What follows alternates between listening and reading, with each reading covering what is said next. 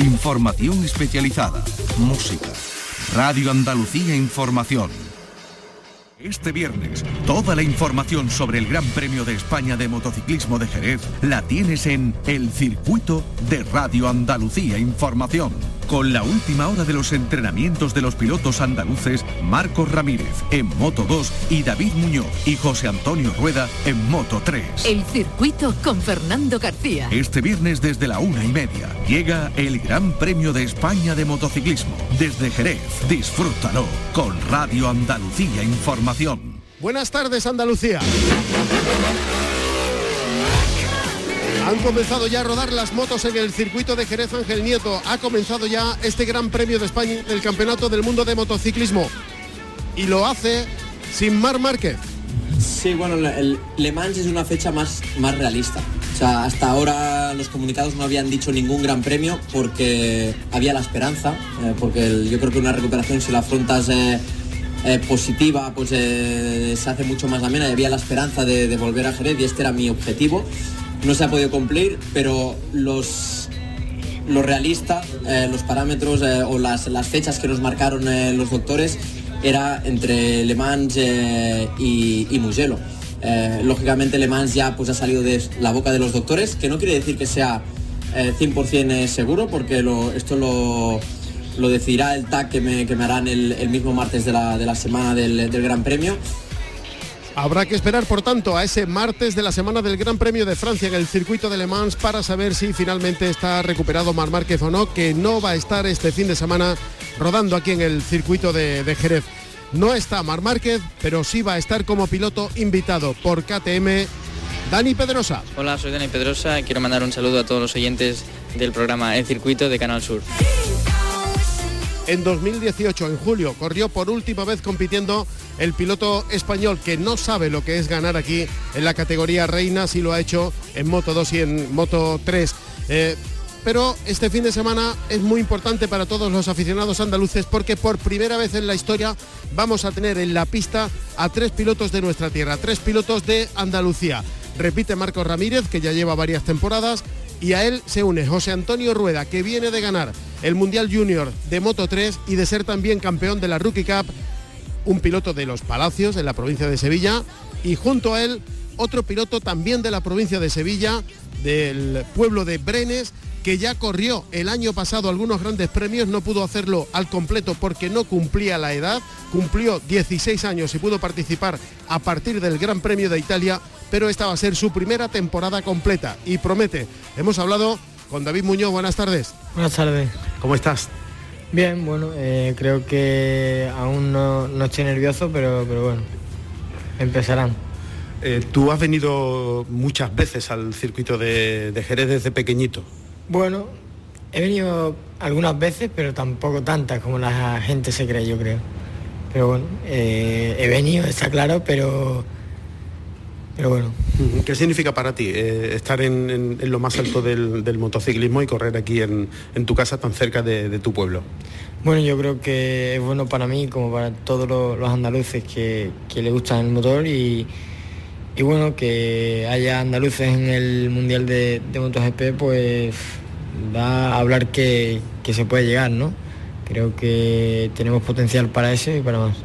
David, el año pasado no pudiste participar en este Gran Premio, creo que te incorporaste en el Gran Premio de Italia porque no tenía la edad. ¿Cómo se vive eh, sabiendo uno que va a ser piloto de, competición eh, ese hándicap de, la edad? ¿Cómo se vive un Gran Premio del circuito de sin poder correr? Bueno, yo creo, vine el, sábado, vine, y el domingo ya, bueno, no vine ni el viernes ni el domingo, porque ya me aburría, no veía las motos, como que no quería, no quería, no quería, pero bueno, estaba entrenando al máximo para intentar llegar lo máximo preparado y, como que me da coraje ver las motos porque, no sé. bueno, luego te incorporaste al Gran Premio de, Italia. Esta es tu primera temporada al completo, por tanto. Una temporada un poco atípica porque comenzó en Portugal, ha pasado por Argentina, después de las Américas. ¿Cómo ha sido para ti este inicio del Mundial? He empezado bien en Portimao, haciendo un segundo puesto que bueno, eh, estábamos ahí, estábamos segundo en el campeonato y bueno, en Argentina yo creo que fue no, no sé lo que fue, porque estábamos, estábamos ahí y bueno, eh, el piloto de, delante mía se cayó y los reflejos, lo que sea, hizo que, que me cayera. Pero bueno, eh, creo que lo hicimos bien y, en, en, Austin bien, porque empezamos trabajando muy bien de una forma que bueno, eh, aquí en Jerez aplicaremos otra vez para, para estar lo máximo arriba y y una caída en la Q2 donde venía muy rápido, yo creo. Eh, hizo que el fin de semana se viniera un poco abajo, pero bueno, eh, creo que hay que seguir adelante y, el máximo. Es una pena que vengas con la sanción a, Jerez. ¿De qué manera puede influir eso en el resultado final tuyo? Bueno, yo creo que quedan muchas carreras aún, donde tenemos que seguir trabajando igual que en Austin, donde eh, dimos un paso adelante y, a ver, yo creo que será difícil pero no imposible. Eh, creo que tenemos la oportunidad de hacer un buen resultado y, voy a por ello. ¿Qué mensaje le quieres mandar a todos los aficionados de, Andalucía que están orgullosísimos por tener a tres pilotos andaluces en, la parrilla en un mundial? Bueno, pues que espero que disfruten los tres días, pero sobre todo el domingo, y que a ver si puedo brindarle un buen resultado. Pues muchas gracias David, mucha suerte. Gracias. Mucha suerte a David Muñoz, mucha suerte también a José Antonio Rueda, los dos pilotos sevillanos, uno de Brenes, otro de los Palacios y mucha suerte también a Marco Ramírez, el piloto de Conil, que repite temporada en la categoría intermedia en Moto 2. Es la primera vez en la historia que coinciden tres pilotos andaluces, como decíamos, y es también la primera vez que dos de ellos en la categoría más pequeñita en Moto 3 pueden ser campeones del mundo. Atención al futuro. Bueno, vamos a hablar con el único piloto andaluz que ha tenido la suerte de participar en la categoría reina de un mundial de motociclismo. Se llama José Luis Cardoso, también es de Sevilla. Le hemos preguntado por cómo llega el mundial aquí, al circuito de Jerez, pero también por este hecho histórico de ver en la parrilla a tres pilotos andaluces. Cardoso, que además es el manager de David Muñoz, habla así de cómo ha comenzado la temporada para el piloto de Brenes. Pues la verdad es que David Muñoz eh, ha hecho un comienzo de temporada brillante. En la prueba inaugural que se celebró en el circuito de Portimao, pues nos brindó una grandísima carrera, una remontada eh, impresionante que, le llevó hasta, hasta la segunda posición. Terminar en el podio en la primera carrera, pues sin duda para nosotros es cumplir objetivos, eh, ir cumpliendo metas también y bueno, pues nos hizo salir de, de, Portimao hacia Argentina pues con, unas expectativas muy, muy altas, ¿no? Como es lógico. En Argentina pues fue un circuito de, donde David no había competido antes, pero sin duda se adaptó rápido y, bueno, en carrera tras una magnífica actuación, con una remontada también eh, incluida y ya en los, en los puestos de cabeza, a falta de tan solo tres vueltas para el final, eh, yendo tercero se fue al suelo. Bueno, las carreras en lluvia tienen eso, ¿no? Que a veces, pues, eh, un pequeño error, un pequeño fallo, pues te hace ir al suelo y, perder toda posibilidad a, un, buen resultado. Entonces, bueno, evidentemente mm, nos hubiera gustado terminar, pero siendo positivo, mm, seguimos luchando por, nuestro objetivo, estábamos delante y bueno, pues a veces hay que hay que aceptar también estas cosas que son parte del juego. Y el circuito de las Américas, pues, pues la verdad es que un circuito complicado, muy difícil, también nuevo para David. Y ya el, jueves cuando hicimos el track walk vimos que, que un circuito tan largo con 21 curvas era difícil de memorizar y aprender, pero bueno, David la verdad es que se acopló también bien, le gustó enseguida el circuito y tuvo la mala suerte de que en, en la Q2, en su primera vuelta, de tiempo, pues tuvo una, caída bastante fuerte que le mermó bastante en el, hombro izquierdo. Eh, aún así, pues tuvo, tuvo la, raza eh, de levantarse y de seguir, pero clasificó mal porque evidentemente no, no podía. Eh, en la carrera, pues el dolor le hizo mella desde el principio y, y no pudo aguantar. Así que al final, en las posiciones 10, 11, 9, que fue donde anduvo durante gran parte de la carrera, pues bueno, como, como no se conformó, pues al final de, carrera tuvo también un, fallo y, le llevó al suelo. Por lo tanto, cero puntos también en, América. Bueno, el balance yo creo que es positivo. Eh, David es un piloto con muchísimo talento, con muchísima determinación y a veces pues cuando la suerte no está de tu lado pues no, no suceden las cosas buenas que estamos buscando. Pero yo creo que es cuestión de tiempo y ahora pues esta cuarta prueba que se va a celebrar en nuestro circuito, su circuito, el circuito de, de Jerez Ángel Nieto, pues yo creo que aquí vamos a tener una, una muy buena posibilidad de hacer un gran papel, a pesar de que eh, llega con una penalización de una doble long lap penalti que tendrá que hacer en las primeras vueltas de carrera el domingo. Pero bueno, yo creo que, aún así David es un pilotazo que nos tiene acostumbrado a, hacer cosas increíbles y, yo estoy convencido de que, de que podemos hacer un gran papel aún, con esa penalización que, le impusieron en la pasada carrera de, América tras el incidente con, con Nepa en la última curva, en la última vuelta. Así que, nada, eh, apostamos todo a él y esperamos que, este fin de semana nos, nos deleite con un gran resultado y nos brinde una grandísima actuación otra vez. Pues sí, ojalá nos deleite con esa buena actuación. Lástima esa penalización a David Muñoz, pero estaremos muy pendientes de lo que haga él y de lo que haga el resto de pilotos andaluces. Y también le hemos preguntado a José Luis Cardoso, que como digo es el único piloto andaluz que ha corrido en la categoría reina en un mundial, por cómo llega aquí el campeonato del mundo después de que se hayan disputado ya los grandes premios de Portugal, de Argentina y de Estados Unidos. Bien, pues eh, ahora el Campeonato del Mundo de MotoGP una vez más llega a tierras andaluzas, llega a nuestro circuito de Jerez, Ángel Nieto, y bueno, pues estamos todos esperando y deseosos de, que el Gran Premio comience. Este año tenemos también la suerte de contar con un buen tiempo, va a hacer quizás demasiado calor, pero bueno, yo creo que de alguna manera hará que la gente también se anime y acudan a animar a todos los pilotos y que seguro va a ser un gran fin de semana. En la categoría reina, pues bueno, hemos visto un comienzo de, mundial fulgurante por parte de los pilotos Ducati, especialmente Van quien, quien comenzó pues imponiéndose de una manera eh, bestial y, marcando pues eso, lo que es el actual campeón del mundo de la categoría. Eh, muchos problemas para las Yamaha, las ondas que tampoco parece que de acaben de ponerse a punto y bueno, pues las Aprilia quizás son las motos que, hoy día pues puedan estar cerca de, la, de las Ducati.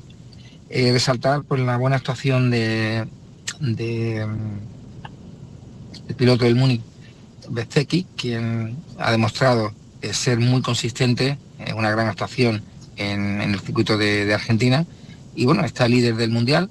Eh, con, yo creo con, con todo el derecho porque la verdad es que está haciendo un campeonato muy, muy sólido y manteniéndose en las primeras posiciones, ganando carreras como hemos visto, y esto pues eh, también aprovechando el, error ¿no? que cometió Peco en, la última carrera en el circuito de las Américas cuando marchaba líder eh, delante de Rins y bueno, tras la presión de este pues mm, cometió ese fallo que le ha hecho abandonar el liderato. Aún así yo creo que Peco tiene potencial suficiente como para poder rehacerse y, plantar cara, yo creo que ahora ya en Europa que empieza eh, todo a, a, ser un poco distinto ¿no? a las carreras que, hemos venido de, ahí fuera y yo creo que el campeonato, como se suele decir, empieza ahora, ¿no? Una vez que toca, tocamos tierra, tierras europeas.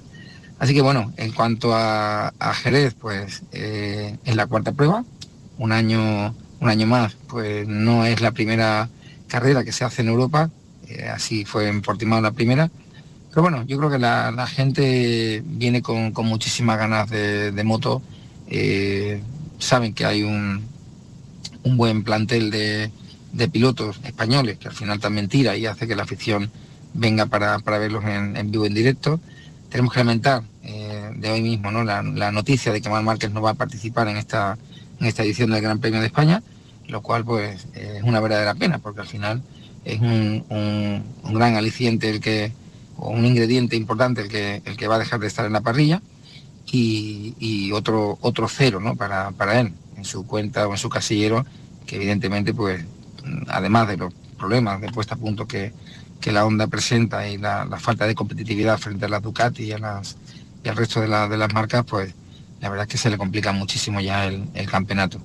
Así que bueno, esperamos que, este fin de semana sea, sea grande como suele ser en, Jerez y que todos disfrutemos muchísimo de, esto del motociclismo. Así que nada, un abrazo a todos y hasta pronto. Gracias. Pues eso es lo que decía José Luis Cardoso. Repito, el único piloto andaluz que ha militado en la categoría reina en un mundial de motociclismo. También tenemos en Andalucía otro piloto llamado Iván Moreno. Ha sido mundialista, es del puerto de Santa María y está orgullosísimo, como todos, de que por primera vez en la historia haya tres andaluces en la parrilla de salida. Bueno, pues sin ninguna duda estamos ante un momento histórico para el motociclismo andaluz, en el que eh, se juntan pues tres pilotos en diferentes categorías, dos de ellos en la categoría de Moto 3 con José Antonio Rueda y David Muñoz, dos jóvenes pilotos con muchísimo talento que se unen a la defensa de esa bandera andaluza junto con Marcos Ramírez, ya lo conocemos el conileño que ha estado durante muchas temporadas ya en el Campeonato del Mundo en la categoría de Moto 2 este año. Eh, sin duda alguno, pues eh, estos pilotos están marcando tendencia, están creando tendencia, están eh, levantando expectativas porque en tan pocas carreras pues están teniendo muy buenos resultados y esperemos que, continúe así, que siga así esa tendencia, sobre todo llegando a un circuito, el circuito de Jerez, en el que, como siempre decimos, ¿no? El circuito de Jerez es donde empieza el Mundial y es nuestra casa, así que vamos a disfrutar muchísimo de, de una temporada muy buena con estos pilotos andaluces. Vamos a oír también a Iván Moreno analizando la llegada del Campeonato del Mundo a este Gran Premio de España. Bezeki lidera la clasificación en la categoría reina con 64 puntos, Van Naya es segundo con 53, Ale Rins 47 y Maverick Piñales es cuarto con 45. El Campeonato del Mundo de Motociclismo llega al circuito de Jerez, es la, es la cuarta cita y se puede decir que a partir de aquí empieza ya el campeonato. ¿no? Siempre se ha dicho que el Campeonato del Mundo empieza en el circuito de Jerez. Eh, está claro que es la cuarta carrera, que ya se han decidido, ya se han repartido algunos que otros puntos, pero aquí en este circuito, un circuito técnico, un circuito difícil, es donde se pone de manifiesto las mejoras de algunas que otras fábricas y eh, la sinergia eh, positiva que, mantienen algunas otras como es Ducati. está claro que no existe ahora mismo un claro favorito, pero sí existe una fábrica que predomina por encima del resto. Veremos si, esa tendencia se sigue dando en, el circuito de Jerez. Lo que sí sabemos es que los españoles tenemos claras opciones con Alex Márquez, con Alex Ring, con eh, Alex Espargaro, también está Jorge Martín. Tenemos muchos pilotos españoles en la lucha por, eh, ganar carreras en MotoGP y yo creo que ello hace que, la afición, que, este esta expectación que hay para el, domingo de carreras pues sea, sea aún mayor. Eh, también podemos evidenciar que hay un cambio en el, formato de las carreras. Eh, desde el mismo sábado ya tendremos la primera carrera al sprint, una carrera apasionante que sin duda alguna va a crear, a dar mucho juego para, el aficionado. Así que no nos podemos perder eh, este fin de semana el circuito de Jerez, las carreras de MotoGP, porque sin duda alguna van a ser una auténtica, una auténtica pasión por el motociclismo. Pues el año pasado aquí en Jerez ganó Bagnaya con Cuartararo y con Alex Espargaró en el podio. Valentino Rossi, por cierto, es el gran ausente ya de nuevo, otra vez en el circuito de Jerez. Es el piloto que más victorias acumula en esta categoría. Tiene siete, más del doble de las tres que tiene Mar Márquez y de las tres que consiguió también Jorge Lorenzo. Si hay alguien contento y satisfecho y feliz en este fin de semana por ver a tres pilotos andaluces en la parrilla, es Juan Álvarez. Ha sido director del circuito de Jerez, ha sido presidente de la Federación Española de Motociclismo y ha sido también, y ahora lo es de nuevo, presidente de la Federación Andaluza de Motociclismo. Así se expresa Juan Álvarez. Buenas tardes, Fernando. Pues bueno, ¿qué quieres que te diga? Que una enorme satisfacción tanto a nivel personal como, como a nivel de aficionado, como a nivel de andaluz, como a nivel de la Federación Andaluza, como motociclistas que somos todos al final. Eh, una hemorragia de satisfacción de que haya tres pilotos andaluces con plaza en el Campeonato del Mundo. Yo creo que esto es un trabajo de muchos años. Eh, hay una punta de lanza que es la de Marcos Ramírez, que gracias al esfuerzo de su familia pues consiguió llegar donde está hoy. Y después los, los dos pequeñitos, por llamarlo de alguna manera, que son unos gigantes, pues esos son eh, bueno, pues un ejemplo de lo que es el desarrollo de la competición a nivel territorial.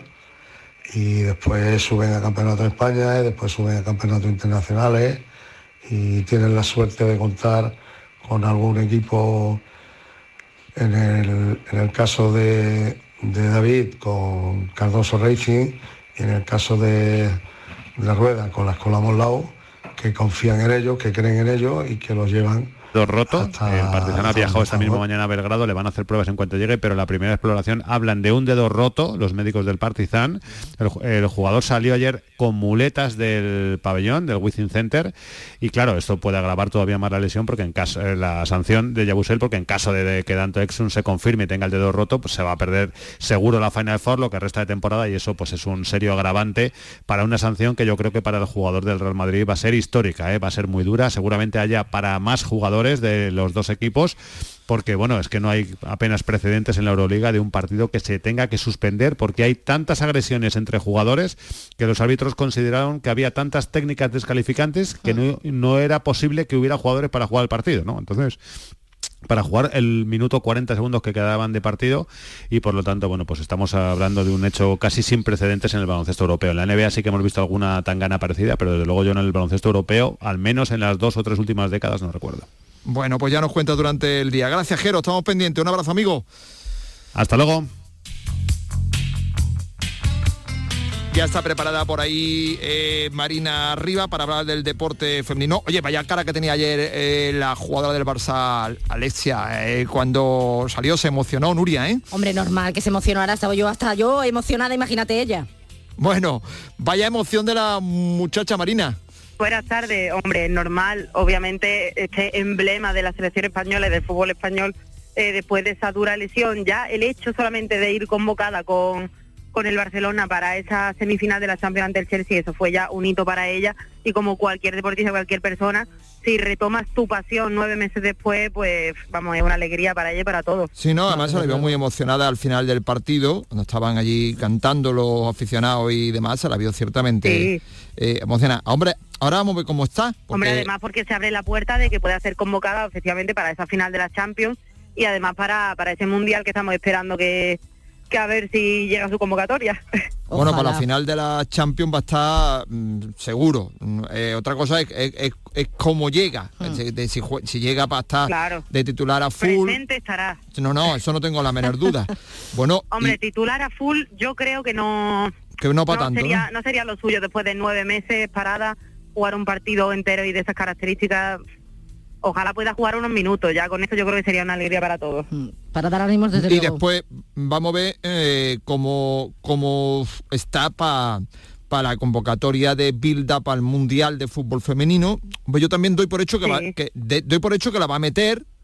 Estamos en las mismas. yo contaba con ella lo dijo lo dijo abiertamente. Estaba eh, deseando de que saliera de, de esa lesión y estaba esperándola, lo dijo abiertamente, así que ojalá, ojalá vaya todo bien. No, no, estamos en las mismas, yo creo que meterla la mete. Ahora, eh, mm, mm, para, para cuánto está cuando llegue el Mundial, no sé si recuperadísima ya del todo, o, todavía con algún matiz, con alguna eh, secuela, que sin pensar que, vamos a verla de principio mm, a tope como cuando estaba antes de la lesión, pero la convocatoria está seguro, de eso no tenemos la menor, La menor duda. Otra mm. cosa es como esté, porque la lesión es, es complicada, un cruzado no es cualquier cosa. Vamos hombre, claro, la cosa es ir poco a poco, la verdad, ya si se encuentra genial y los procesos de recuperación van genial, y también entre partido y partido, pues ojalá podamos ver los partidos completos ya. Bueno, de momento la gran noticia es que es que ya ya ya está.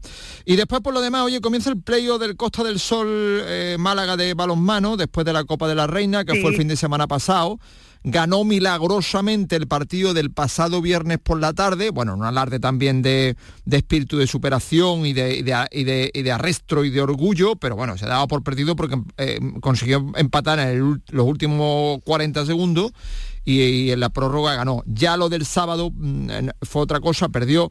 En fin, después de esa Copa de la Reina, en la que no ha podido campeonar ni llegar a la final, mm. inicio del playoff frente a Laura Cultural de Valladolid, para que los oyentes nos entiendan, el playoff por el título. Se cruzan ahora los equipos de arriba.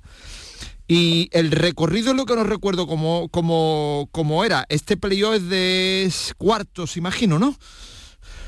Sí, ahora mismo es el duelo de cuarto, entonces un partido ida y vuelta contra eh, el Aula Valladolid. A priori, pues bueno, el Aula Valladolid es de lo que quedó un poquito por abajo en la clasificación del playoff.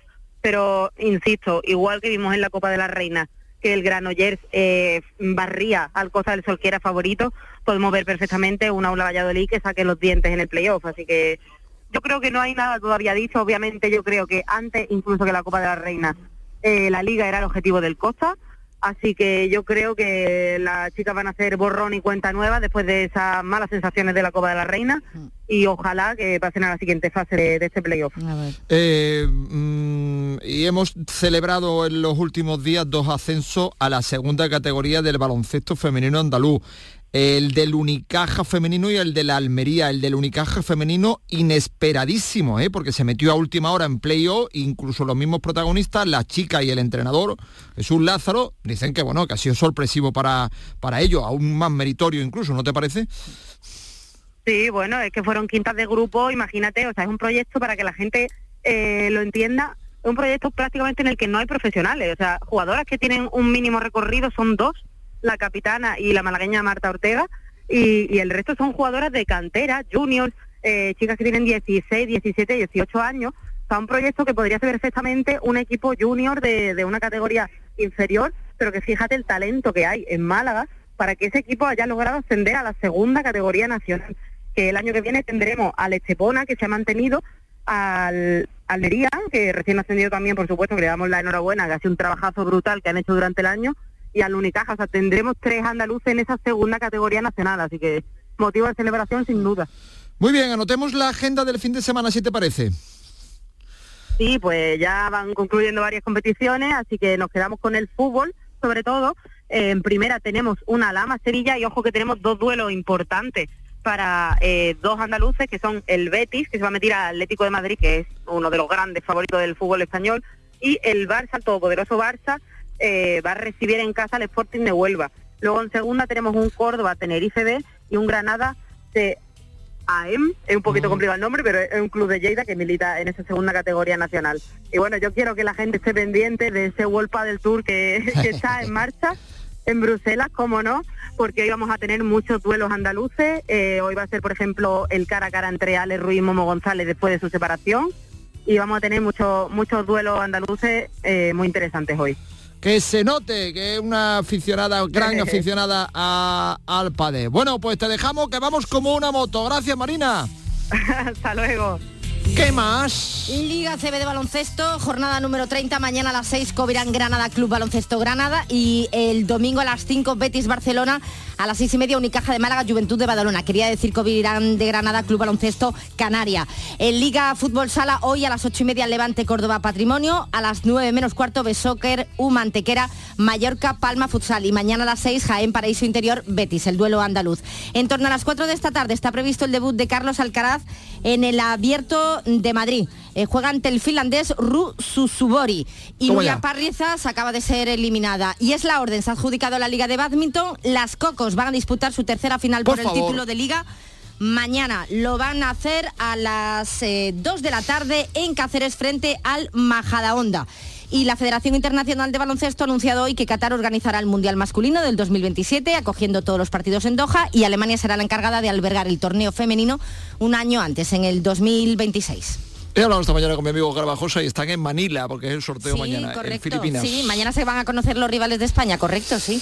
Anoche los hispanos no pudieron tomarse la venganza con Dinamarca en el mejor sentido, perdieron, perdieron en el partido de eh, Almería. Bueno, y por aquí van los tiros más o menos, señores. A las 7 y cuarto más información. Todo esto que habéis oído, toda esta almagama de sonidos es posible hoy especialmente gracias a Javier Holgado, a Silvio Jiménez y los artistas son Manolo Martín y Nuria Gaciño. Servidor pasaba por, por aquí. Gracias a todos.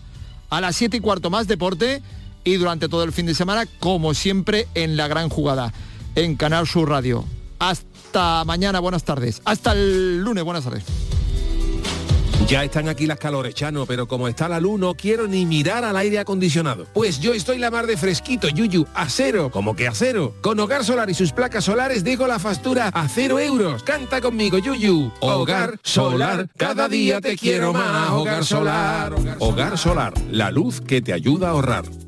Oye, ¿qué pipas estás comiendo? ¡Qué buena pinta! ¿De verdad me lo preguntas? ¿No las reconoces? Pipas hay muchas en el mercado. Sí, pero pipas reyes son las auténticas, las de siempre, con sal y sin sal. Incluso las del león son de frutos secos reyes. Que sí, que sí, me ha quedado claro. Frutos secos reyes, tus pipas de siempre.